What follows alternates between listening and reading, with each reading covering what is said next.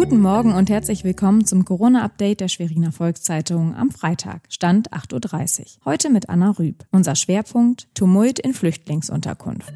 Zunächst die regionalen Entwicklungen im Überblick. Eine Spende von 100 sogenannten Spuckschutzvisieren gegen das Coronavirus hat das Klinikum in Güstrow am Donnerstag erhalten. Die Visiere bezahlt haben das Steuer- und Wirtschaftskontor Weinert in Rostock und der Handelshof Rostock. Die Mehrheit der Vereine der Fußball-Regionalliga Nordost strebt eine Fortsetzung der Saison an. Allerdings müsse die Spielzeit am 30. Juni 2020 beendet sein. Gesundheitsminister Harry Glawe hat flächendeckende Tests auf das Coronavirus in Pflegeheimen angekündigt. Er kündigte an, dass in den nächsten Wochen alle Pflegepersonen in den 272 Pflegeheimen des Landes getestet werden sollen.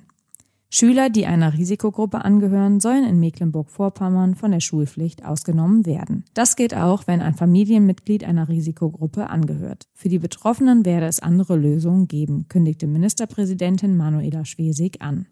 Die Corona-Situation in den beiden Erstaufnahmeeinrichtungen des Landes für Asylbewerber bleibt angespannt. Im Corona-Quarantänebereich der Einrichtung Nostorf-Horst, Landkreis Ludwigslust-Parchim, kam es zu einem Tumult, als sich ein Asylbewerber mit Fiebersymptomen nicht ausreichend medizinisch behandelt fühlte. Der Bereitschaftsarzt habe telefonisch angeordnet, den Mann innerhalb des Quarantänebereichs weiter zu separieren und zu beobachten. Weitere Mitbewohner verlangten laut Innenministerium von den Betreuern, den Mann sofort in ein Krankenhaus zu bringen. Es kam zum Tumult und Sachbeschädigung. Schließlich sei die Polizei gerufen worden. Als der Kranke schließlich doch in ein Klinikum gebracht worden sei, habe sich die Lage wieder beruhigt. Die Asylbewerber hätten sich entschuldigt und die Schäden beseitigt. Der Iraner sei im Krankenhaus auf eine Infizierung mit Covid-19 getestet worden. Das Ergebnis liege noch nicht vor.